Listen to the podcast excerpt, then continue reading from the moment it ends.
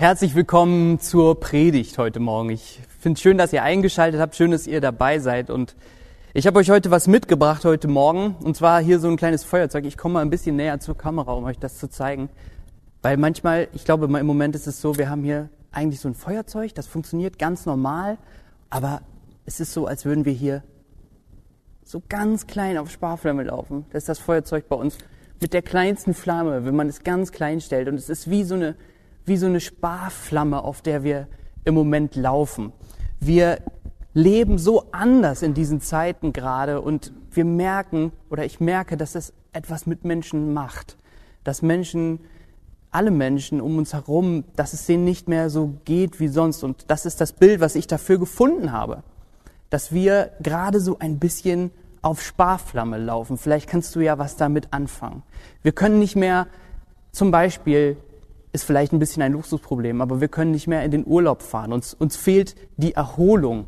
Uns fehlt der Tapetenwechsel, dass wir mal rauskommen. Alleine das, dass wir nicht mehr normal einkaufen können, immer da irgendwie aufpassen müssen, immer mit Maske rumlaufen, immer mit Abstand, manchmal warten, ähm, nicht mal eben schnell reinrennen und ein Paket Eier holen, weil man einen Einkaufswagen mitnehmen muss. Es sind diese vielen kleinen Dinge, die uns irgendwie im Alltag so beschäftigen. Es ist vielleicht auch die Angst, dass ich mich nicht anstecken möchte mit diesem Virus, was so schwierig einzuschätzen ist.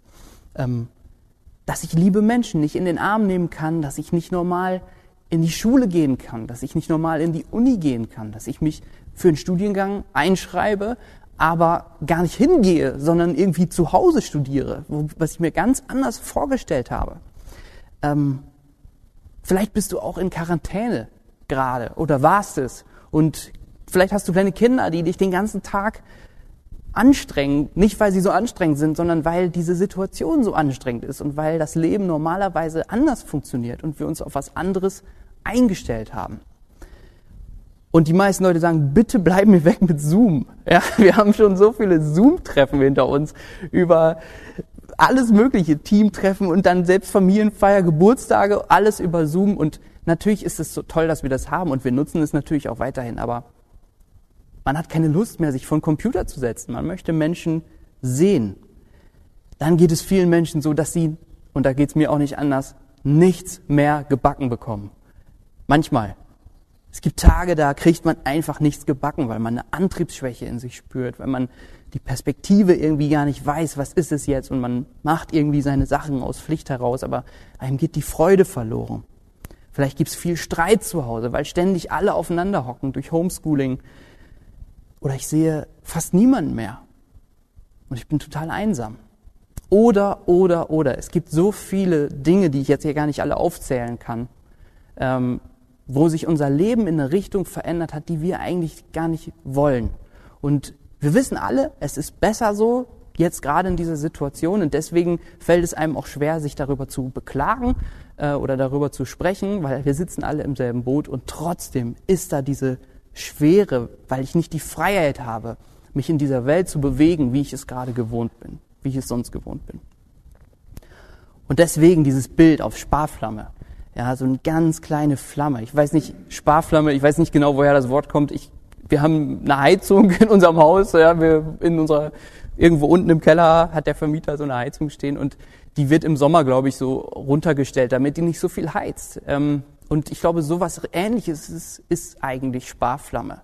Und ich habe so gedacht, wenn, wenn du eine Heizung auf Sparflamme stellst, einfach so, ohne dass Sommer ist, dann ist es zwar nicht eiskalt im Haus und man friert vielleicht nicht äh, so doll, dass man irgendwie bald erfriert, aber einem ist immer so ein bisschen kalt einem ist immer so ein bisschen kalt. Es ist nicht so, dass man sich so richtig wohlfühlt. Und ich glaube, das ist das, was wir gerade erleben. Wir wissen irgendwie auch nicht, wie es weitergeht. Wir wissen nicht, wie diese Situation ausgeht oder wo sie landet. Und das ist, glaube ich, etwas, was uns ganz stark entmutigt. Das ist so dieses Gefühl, was ich dabei fühle. Ich fühle mich entmutigt. Ich gehe nicht mehr voller Freude und voller Tatendrang und Mut in meine Tage, sondern ich bin eigentlich gerade entmutigt. Vielleicht geht es dir ja auch so. Deswegen haben wir heute das Thema Entmutigung in diesem Gottesdienst. Wie können wir mit Entmutigung umgehen? wie können wir Entmutigung vielleicht auch überwinden. Und am aller, jetzt ganz am Anfang möchte ich einmal mit euch darauf schauen, was ist denn eigentlich Entmutigung? Und ich habe euch dazu einen Flipchart mitgebracht und äh, lade euch mal ein, euch hier mal drauf einzulassen. Stellt euch mal vor, das hier, diese Person hier, das seid ihr. Das bist du. Und genauso wie jeder Mensch hast auch du etwas in diesem Bereich, das sind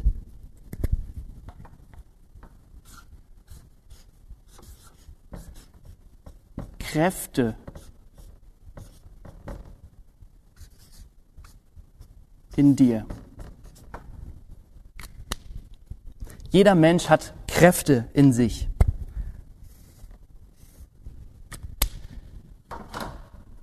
Das sind, zum, das sind die ganz normalen alltäglichen Dinge, die uns irgendwie am Leben halten. Zum Beispiel ein Sportler hat die Kraft in sich, dass er das Gefühl hat oder sie, ich, äh, ich kann das. Wenn ich jetzt in einen Wettkampf gehe, dann fühle ich mich so, dass ich das machen kann, weil ich habe nicht nur die Kraft äußerlich, sondern ich habe auch die Kraft in mir, dass ich daran glaube. Es gibt ganz viele Kräfte in dir. Da gehen wir gleich noch ein bisschen weiter drauf ein. Kräfte, die dich am Leben halten und die deinem Leben eine Richtung und etwas geben, was eigentlich das Ziel von dem Leben ist. Denn unser Leben hat sowas wie ein Ziel, auch biblisch gesehen. Und ich fasse das, es gibt da, kann man sehr viel zu sagen, aber ich fasse das mal zusammen, äh, dass das Ziel, das schreibt Paulus äh, vor allem im Philipperbrief, Freude ist. Schönes R. Freude. Das Ziel unseres Lebens ist eigentlich Freude. Und die Kräfte in uns sorgen dafür, dass wir diese Freude am Leben erleben können. Es geht nicht darum, sich jeden Tag zu freuen und immer gut drauf zu sein, sondern es geht um so eine tief empfundene Dankbarkeit für das, was Gott mir schenkt. Dass ich eine Freude am Leben haben kann. Auch wenn nicht immer alles gut läuft. Und auch wenn ich oft traurig bin. Aber das ist so ein grundsätzliches Gefühl. Und was macht jetzt die Entmutigung? Die Entmutigung macht etwas total Gemeines. Und zwar kommt die Entmutigung und die Entmutigung kappt diese Verbindung zu unseren inneren Kräften. Wo vorher unsere, unsere Kraft lag, unsere Power, unsere Quelle auch für die Freude am Leben, da kappt die Entmutigung die Verbindung. Und wir haben keinen Zugang mehr zu diesen inneren Kräften.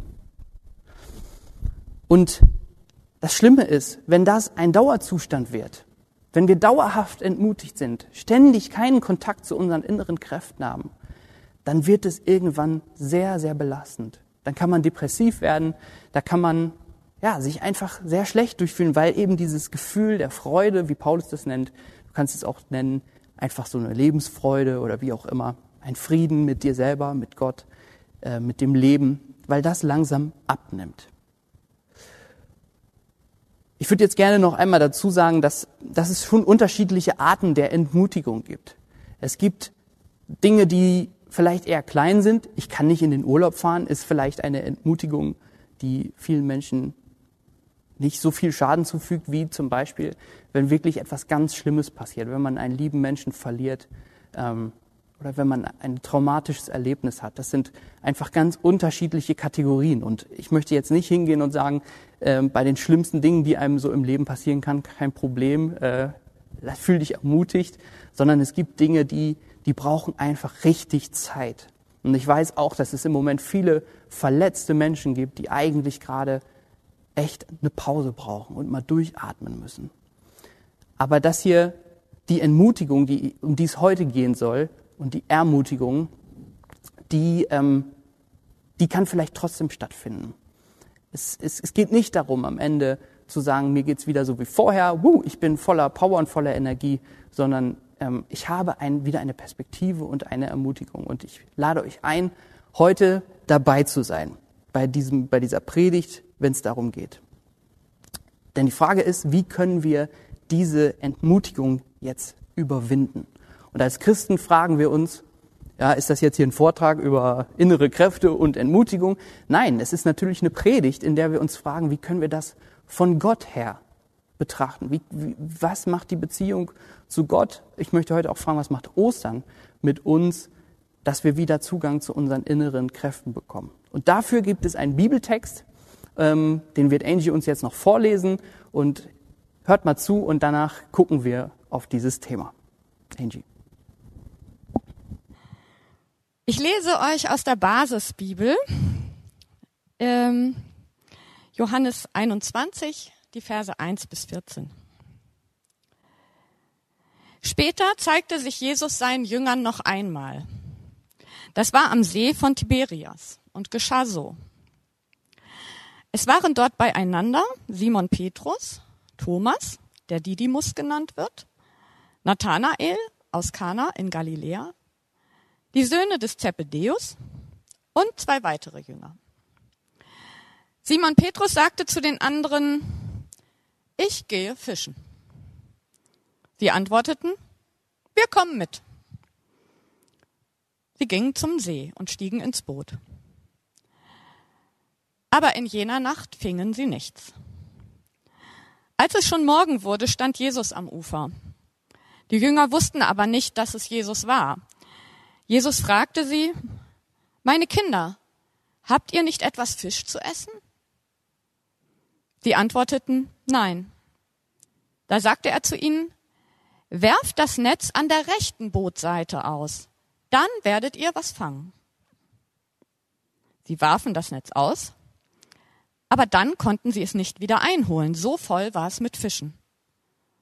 Der Jünger, den Jesus besonders liebte, sagte zu Petrus, es ist der Herr. Als Simon Petrus hörte, dass es der Herr war, zog er sich seinen Mantel über und band ihn hoch. Er war nämlich nackt. Dann warf er sich ins Wasser. Die anderen Jünger folgten im Boot und zogen das Netz mit den Fischen hinter sich her. Sie waren nicht mehr weit vom Ufer entfernt, nur etwa 100 Meter. Als sie an Land kamen, sahen sie dort ein Kohlenfeuer brennen. Darauf brieten Fische und Brot lag dabei. Jesus sagte zu ihnen, bringt ein paar von den Fischen, die ihr gerade gefangen habt. Da stieg Simon Petrus ans Ufer und zog das Netz ans Land. Er war voll mit großen, es war voll mit großen Fischen. Genau 153 Stück. Und das Netz zerriss nicht, obwohl es so viele waren. Da sagte Jesus zu ihnen, kommt und esst. Keiner der Jünger wagte es, ihn zu fragen, wer bist du? Sie wussten doch, dass es der Herr war. Jesus trat zu ihnen, nahm das Brot und gab ihnen davon. Genauso machte er es mit dem Fisch. Das war schon das dritte Mal, dass Jesus sich den Jüngern zeigte, nachdem er von den Toten auferstanden war.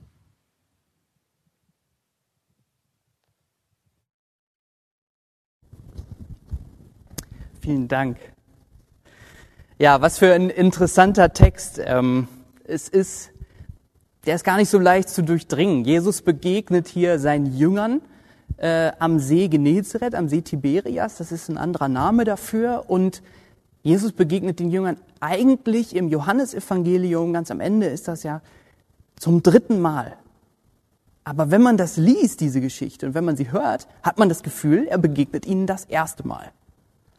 Denn die Jünger, die machen irgendwie irgendwas, was überhaupt nicht äh, damit zu tun hat, was sie in dieser Zeit mit Jesus gemacht haben. Die waren mit ihm unterwegs äh, und haben sich voll auf dieses Reich Gottes und seine Gedanken und ihn eingestellt und, und Gott. Und äh, jetzt sitzen sie da am See und machen anscheinend irgendwie nicht so richtig was und sagen, komm, ich gehe fischen, sagt Petrus. Die anderen, jo, dann weiß ich jetzt auch nicht, gehe ich mit.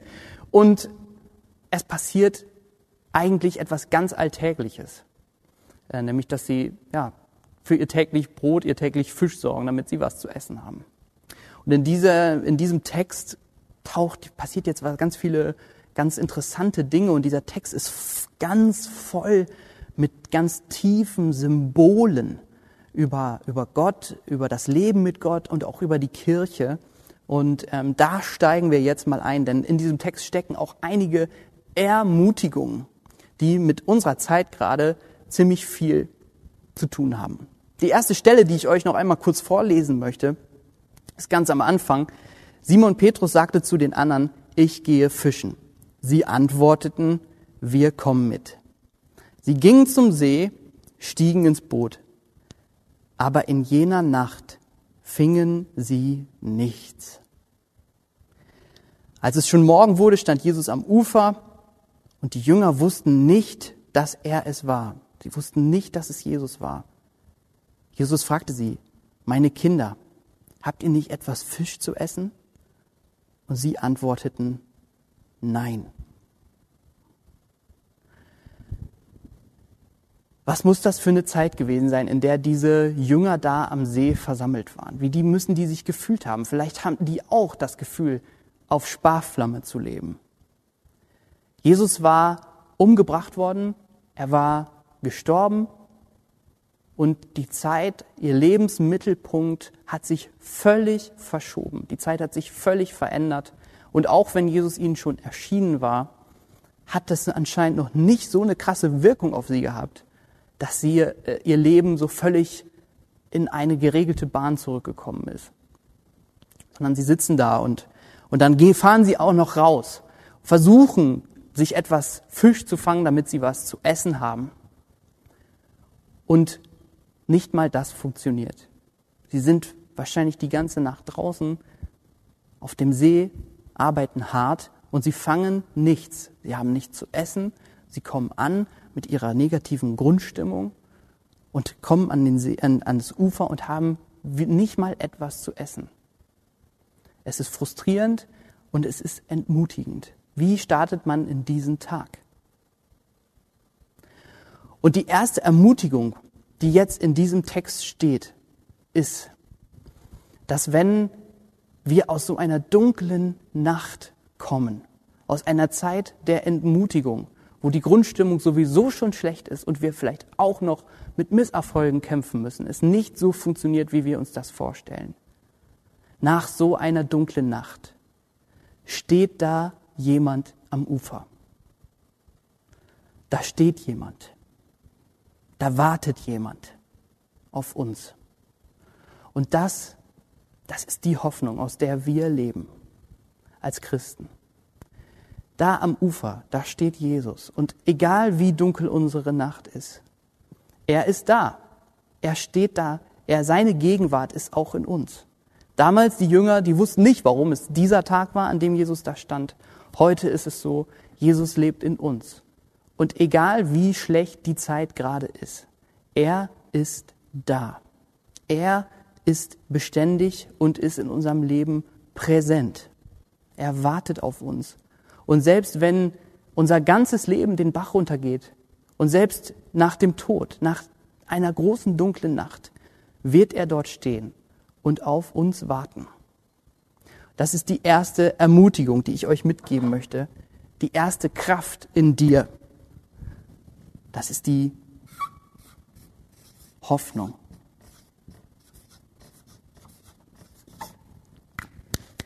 Die Hoffnung, dass Gott da ist. Und ich ermutige dich heute, bekomme wieder Kontakt mit dieser Hoffnung. Komme wieder in Kontakt mit der Gegenwart Jesu in deinem Leben. Spüre, dass er da ist, dass er schon auf dich wartet, egal wie dunkel die Zeit gerade ist. Du darfst aus dieser Hoffnung leben, dass er in dir ist und dass er auf dich wartet. Jesus sagt diesen tollen Satz, Kinder, habt ihr nicht etwas zu essen? Nee, wir haben nichts. Und manchmal verhalten wir uns auch in so schwierigen Zeiten wie jetzt gerade auch ein bisschen so wie Kinder. Wir sind ein bisschen störrisch. Wir sind vielleicht auch verängstigt.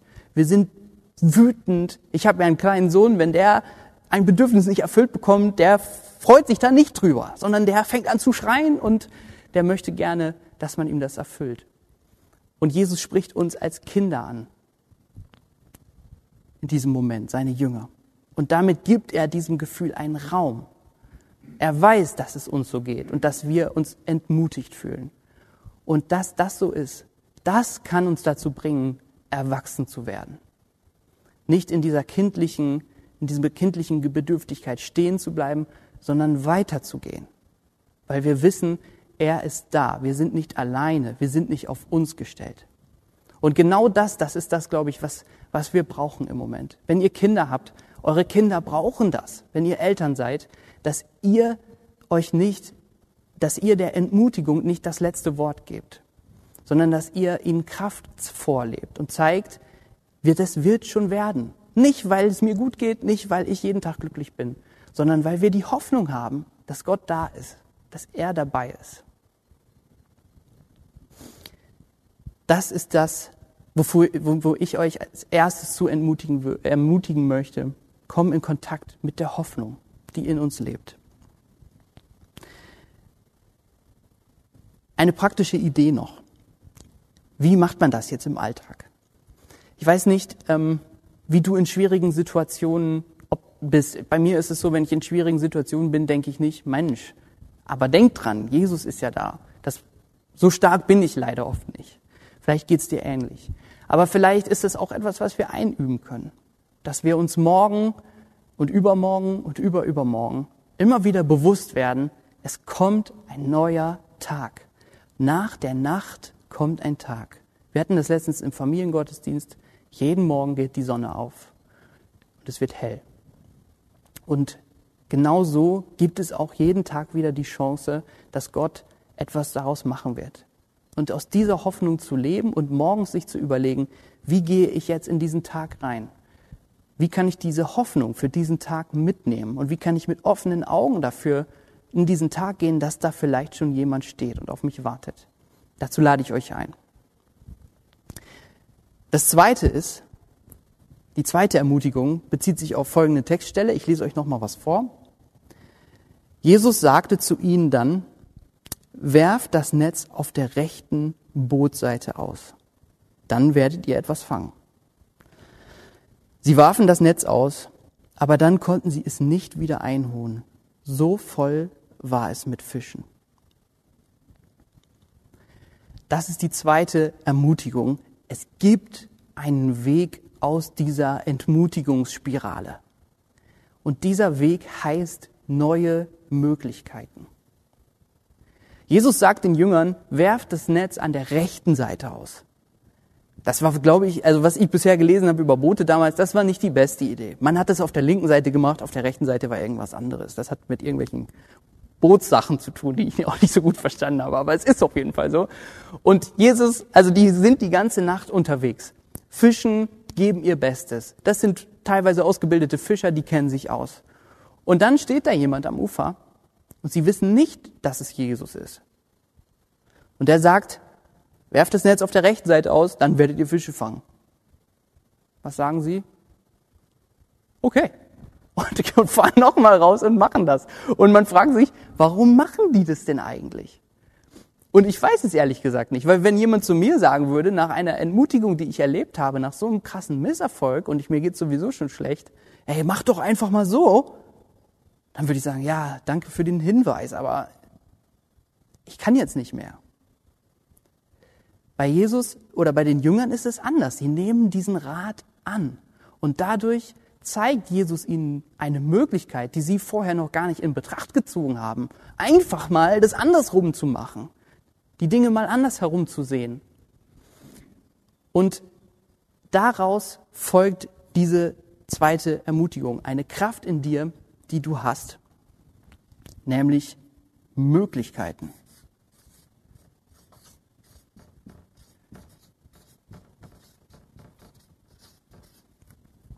Manchmal haben wir das Gefühl, ich bin der entmutigte Christoph.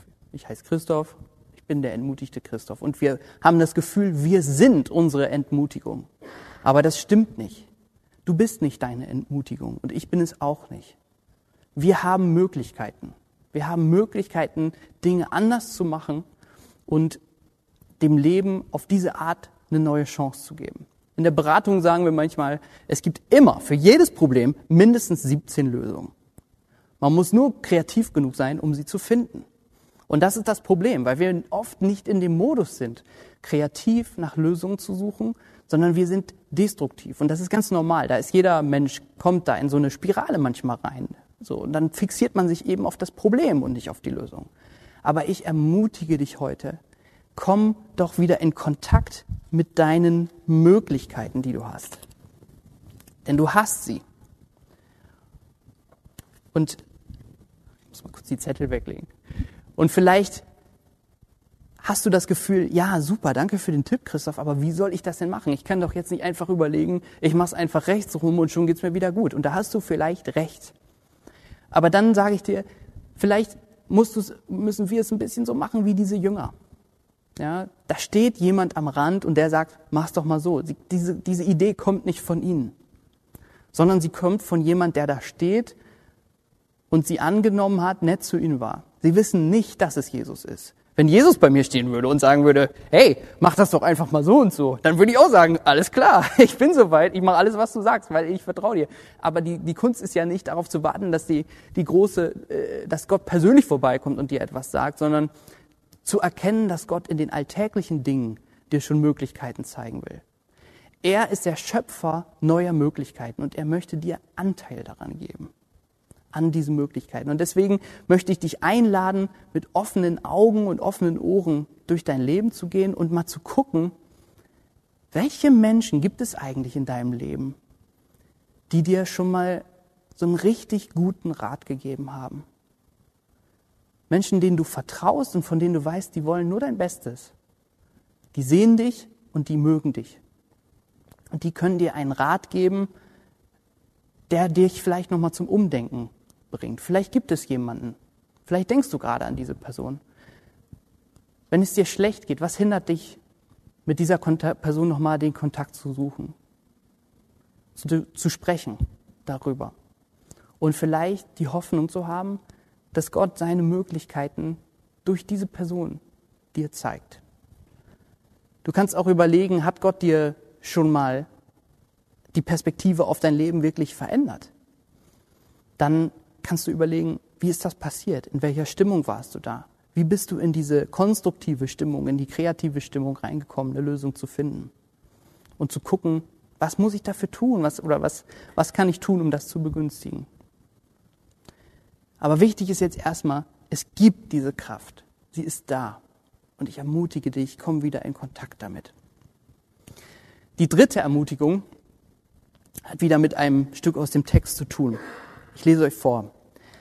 Als sie, die Jünger, an Land kamen, sahen sie dort ein Kohlefeuer brennen. Darauf brieten Fische und Brot lag dabei. Jesus sagte zu ihnen, bringt ein paar von den Fischen, die ihr gerade gefangen habt. Da stieg Simon Petrus ans Ufer und zog das Netz an Land. Es war voll mit großen Fischen, genau 153 Stück. Und das Netz zerriss nicht, obwohl es so viele waren. Die Jünger haben ja von Jesus diesen Tipp bekommen, macht es mal auf der rechten Seite. Und es wirkt Wunder. Dieser Tipp wirkt wirklich so wahnsinnig gut. Es ist so eine kleine Sache, die sie verändert haben. Und anscheinend bringt es ganz, ganz viel. Und sie fangen Fische. Sie fangen viele Fische. Genau 153 Stück. Okay, mag jetzt der ein oder andere denken. 153 ist eine sehr präzise Angabe dafür. Wer hat die Fische gezählt? Warum haben die das gemacht? Und wie so oft in der Bibel, wenn es um Zahlen geht, ist diese Zahl auch wieder eine symbolische Zahl. Es ist mit dieser Zahl nicht so leicht wie mit manchen anderen Zahlen. Man kann sie nicht einfach sagen, es bedeutet das. Aber es gibt eine große Einigkeit in den Menschen, die, bei den Menschen, die sich damit auskennen, die, die sagen, es könnte zum Beispiel heißen, dass es, äh, man, man weiß es nicht genau, aber man vermutet, dass es die Anzahl der bekannten Länder und Nationen war, die es damals gab. Andere sagen, es ist die Anzahl aller bekannten Fischarten, die es damals gab. Also, dass von jedem Fisch ein Fisch im Netz war oder aus jedem Land ein Fisch im Netz war. Also als Symbol dafür. Und es ist eigentlich ganz egal, was diese Zahl jetzt genau bedeutet. Denn eines, darüber ist man sich völlig einig, diese Zahl bedeutet Vollzahl. Alles. Alle sind dabei. Egal, ob es alle Sorten Fische oder alle Nationen oder alle was auch immer sind. Es sind alle dabei. Es ist eine Vollzahl. Es fehlt niemand.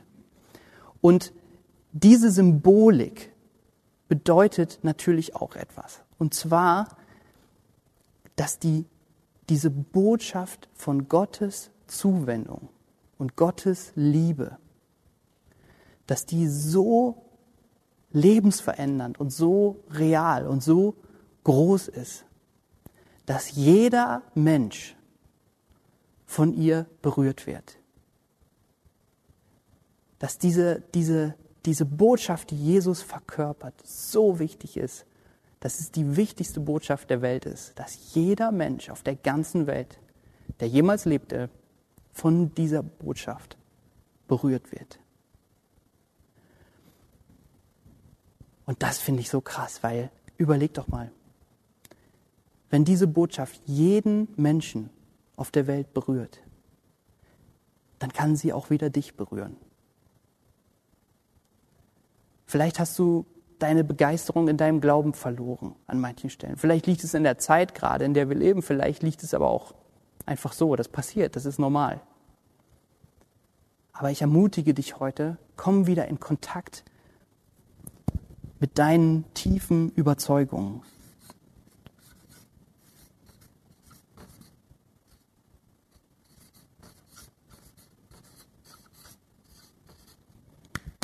Komm in Kontakt mit deinen Überzeugungen. Wir leben in der wichtigsten Botschaft, die es für uns gibt, dass Gott sich seiner gefallenen Welt, uns Menschen, die alle irgendwie nicht perfekt sind und wo es viel Zerbruch gibt und wo wir jetzt alle merken, nee, hier läuft nicht alles gut, dass Gott ein Interesse daran hat, dass er sich uns zuwendet und dass das in Jesus genau das passiert ist und verkörpert wurde. Für mich ist das immer wieder diese, diese Rede von Glaube, Hoffnung und Liebe. Das kann man so schön zusammenfassen, was so meine innere Überzeugung ist, dass ich in, Kontra in Kontakt wiederkomme mit dem, was ich wirklich glaube. Nämlich, dass Gott da ist, dass es eine Hoffnung gibt, dass ich in seiner Hand bin, dass nichts mich aus seiner Hand herausreißen kann. Hoffnung, dass, es, dass Gott selbst in dieser schlechten Zeit, im Allerschlechtesten, noch etwas Gutes wirken kann dass die Kraft seiner Liebe größer ist als das, was wir manchmal erleben. Und die Liebe, dass das jetzt unser Job ist. Sie zu empfangen, uns lieben zu lassen von Gott, diese Liebe mit Freude annehmen zu können, aber auch andere Menschen zu lieben. Ich habe letztens, äh, hat äh, jemand gesagt, wir impfen jetzt diese Pandemie kurz und klein. Wir impfen die jetzt kurz und klein. Und das war vor ein paar Wochen und es wird langsam deutlich, na ja, war vielleicht ein bisschen groß gesagt. Ja, es scheint nicht, es geht alles ein bisschen langsam. Wir impfen die Pandemie nicht kurz und klein. Wir impfen. Aber ich möchte euch ermutigen, lasst uns doch diese Pandemie kurz und klein lieben. Lasst sie uns kurz und klein lieben. Lasst uns miteinander liebevoll umgehen und uns von der Liebe steuern lassen und fragen, wo kann ich heute Liebe üben? In meinem ganzen, ganz normalen privaten Leben. Das ist die Ermutigung, die ich für euch habe. Lasst euch nicht entmutigen, in Glaube, Hoffnung und Liebe zu leben, weil ihr Überzeugungen habt. Werde dir deiner Überzeugung bewusst und lebe daraus. Vielleicht sind es ja auch andere Überzeugungen, aber diese Kräfte, die sind real. Und wenn wir einen Zugang zu ihnen bekommen, kriegen wir eine neue Perspektive ja, Überzeugungen leben, das ist, das ist manchmal eine ganz schön schwierige Aufgabe. Als Christen sind wir schon berufen dazu, kraftvoll zu glauben und dass Menschen, äh, dass unser Glaube nicht nur uns betrifft, sondern auch andere Menschen, dass Menschen das merken. Nicht in dem Sinne, du musst dasselbe glauben wie ich, sondern dass sie spüren, was wir glauben. Und ich sage es euch ganz ehrlich, da sind wir als Gemeinde manchmal ein bisschen schwach auf der Brust. Das ist nicht unsere größte Stärke. Da haben wir eigentlich ein ziemliches Defizit. Nicht in dem Sinne, dass Menschen nicht, glauben, nicht sehen, was wir glauben, aber dass wir eine Begeisterung für unseren Glauben überbringen können. Und Menschen fällt es nicht so leicht, bei uns in der Gemeinde dazuzukommen. Wir sind eine Gemeinschaft, wir halten zusammen und so und das ist alles sehr gut und das soll überhaupt nicht negativ klingen, aber da ist etwas, wo ich sagen würde, lasst uns da doch noch mal ein bisschen anziehen. Lasst uns da gucken, wie wir noch kraftvoller glauben können, dass das wirklich die Kraft unseres Lebens wird und dass Menschen mitgenommen werden, dass wir begeistern können. Nicht wie die Leute, die das ist ja das, die große Angst, die Leute haben, dass wir Menschenfischer werden. Ja, das, das kann man positiv sehen, aber ganz ehrlich, wollt ihr Menschenfischer werden? Denn wir alle, wir haben doch eigentlich große Angst davor, in die Fänge von jemandem zu geraten. Wir wollen nicht übergriffig sein, wir wollen keine Menschenfänger werden. Und ich sage euch, darum geht's auch nicht. Es geht darum, wie ein Bettler einem anderen Bettler zu sagen, wo es das Brot gibt. Darum geht es und begeistert zu sein. Ich glaube, dass wir gerade bei der Bowl Church genau das erleben können, wie, wie junge Menschen eine neue, positive Art gefunden haben, total begeistert von ihren Überzeugungen und von ihrem Glauben zu sein und Menschen mitzunehmen auf diesem Weg. Ohne dass irgendjemand das Gefühl hat, ich werde hier irgendwie, ich gerate jetzt in die Fänge von jemandem. Also praktische Einladung, lasst uns da hingucken und davon lernen. Denn das ist unser Job. In dieser Zeit nicht so perspektivlos zu sein wie andere, sondern zu wissen, das ist jetzt wirklich das, woran ich mich festhalten kann. Das ist der Glaube, das ist die Hoffnung, das ist die Liebe, die mein Leben bestimmen. Das waren die drei Ermutigungen. Und ein Freund von mir, der hat einen Podcast. Und der macht am Ende des Podcasts immer etwas. Da kommt er äh, mit seinen Gästen zusammen und sagt, der macht einen Abschluss am Lagerfeuer ist einfach nur ein Bild. Es gibt natürlich nicht wirklich ein Lagerfeuer, sondern es ist dieses Bild, man kommt zusammen und sitzt zusammen. Und dieser Text hat auch einen Abschluss am Lagerfeuer. Wie endet jetzt diese Szene? Ich lese es euch nochmal vor. Da sagte Jesus zu ihnen am Feuer, kommt und esst. Keiner der Jünger wagte es zu fragen, wer bist du? Sie wussten doch, dass es der Herr war. Jesus trat zu ihnen, nahm das Brot und gab ihnen davon. Genauso machte er es mit dem Fisch. Wie endet diese Szene jetzt? Ich weiß nicht, ob es euch aufgefallen ist, aber in dieser Szene war am Ende nicht wieder alles gut. Trotz Ermutigung und trotz wahnsinnigen Erlebnissen ist nicht wieder alles gut. Es gibt eine Kommunikationsbarriere. Die Jünger trauen sich gar nicht so richtig zu sagen, was sie denken, nämlich, ja, wer bist du? Bist du Jesus oder was ist jetzt hier los? Eigentlich wissen sie es, aber sie trauen es nicht, nicht anzusprechen. Es liegt zu viel in der Luft. Petrus hatte Jesus dreimal verraten. Jesus hat es vorausgesagt, aber und hat gesagt, das wird nie passieren. Doch. Genauso ist es passiert. Die anderen Jünger sind alle abgehauen. Bei dem einen ist man sich nicht ganz so sicher, aber es liegt was in der Luft. Und es ist nicht wieder alles wie vorher. Und die Ereignisse um das Kreuz kann man auch nicht wieder rückgängig machen. Es ist passiert. Und genauso ist es, glaube ich, bei uns auch. Eine Ermutigung ist nicht dafür da, eine Ermutigung ist nicht dafür da, damit alles wieder ist wie vorher. Sondern die Ermutigung ist dafür da, in der Zeit, in der wir jetzt leben, wieder neue Kraft zu kriegen für das, was kommt. Bei den Jüngern war es so, die haben neue Kraft bekommen. Wenn wir dann lesen in der Apostelgeschichte, was daraus wird, ja, wenn ihr den Text weiterlest in Johannes 21, kann ich euch nur den Tipp geben, wie Petrus dort nochmal berufen wird, ähm, als diese Kirche da am Anfang anzuführen und so weiter und so weiter, ein Leiter zu werden, würden wir heute sagen. Ähm, Daraus ist wirklich was geworden. Daraus ist eine riesige Bewegung geworden, die wirklich lebensverändernd war, obwohl die Zeichen und die Zeiten manchmal wirklich entmutigend war, was die Menschen damals erlebt haben. Und deswegen steht das jetzt so ein bisschen am Ende. Wisst ihr, ich habe hier dieses Feuerzeug, ja, und die Flamme ist vielleicht immer noch so. so. Wir fühlen uns vielleicht immer noch auf Sparflamme. Aber dein, es geht im Leben nicht darum, immer alles zu geben und immer die Flamme auf volle Pulle zu haben. Du bist berufen, um zu leben, nicht um zu leisten.